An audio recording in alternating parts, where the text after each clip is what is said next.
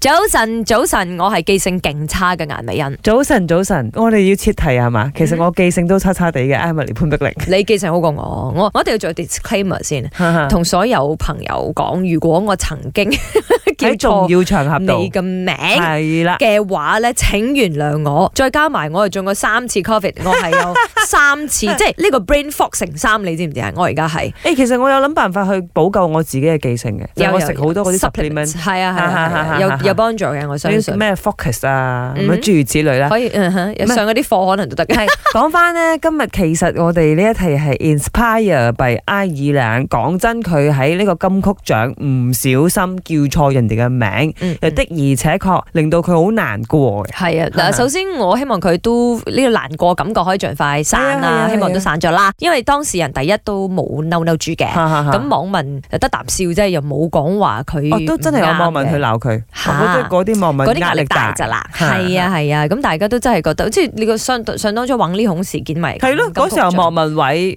嗯都係叫錯名啊，嗯哼，都哦冇事啊。係啊係啊，不過啊咦的而且確喺嗰個 moment 嘅當事人會難受，肯定啱啱嘅。啱有時咁重要嘅一個金曲獎場合啊嘅場合啊嘛，咁如果你去翻我哋普通人，有冇有啲試過場喺合重要場合嗰度叫錯人哋嘅名？即係譬如我你曾經試過叫錯一啲公司高層嘅名，哦我記錯咗，係啦係 O 啦。 K，我甚至乎記錯埋人哋嘅生日，我就以為嗰個人，我就同佢講 Happy Birthday，佢講嗯我唔係我啊，即係嗰啲咧啊，我都試過。過總之就擺晒大烏龍啦，啊，重要場合叫錯人哋嘅名係真係好攞下嗯嘅。 哼咁啊，我都試過嘅。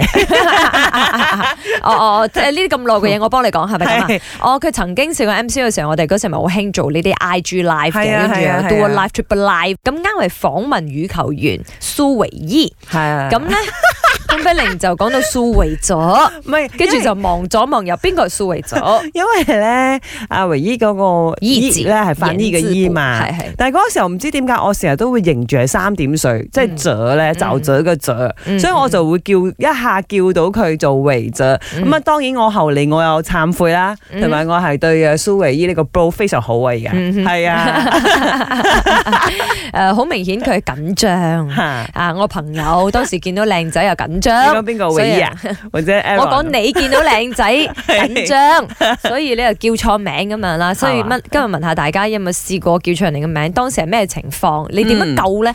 我一個客仔咧就姓潘嘅，但係佢成日自稱佢自己叫林聰啊啦。咁有一日我老細咧誒都係每班係林聰嘅，咁啊遇到佢老豆咧就打招呼， 誒、Good 哎 morning Mr. 林。咁我老細就佢老豆就睇住我老細咩事咧？做咩我變咗姓林嘅？我明明姓潘嘅嘛。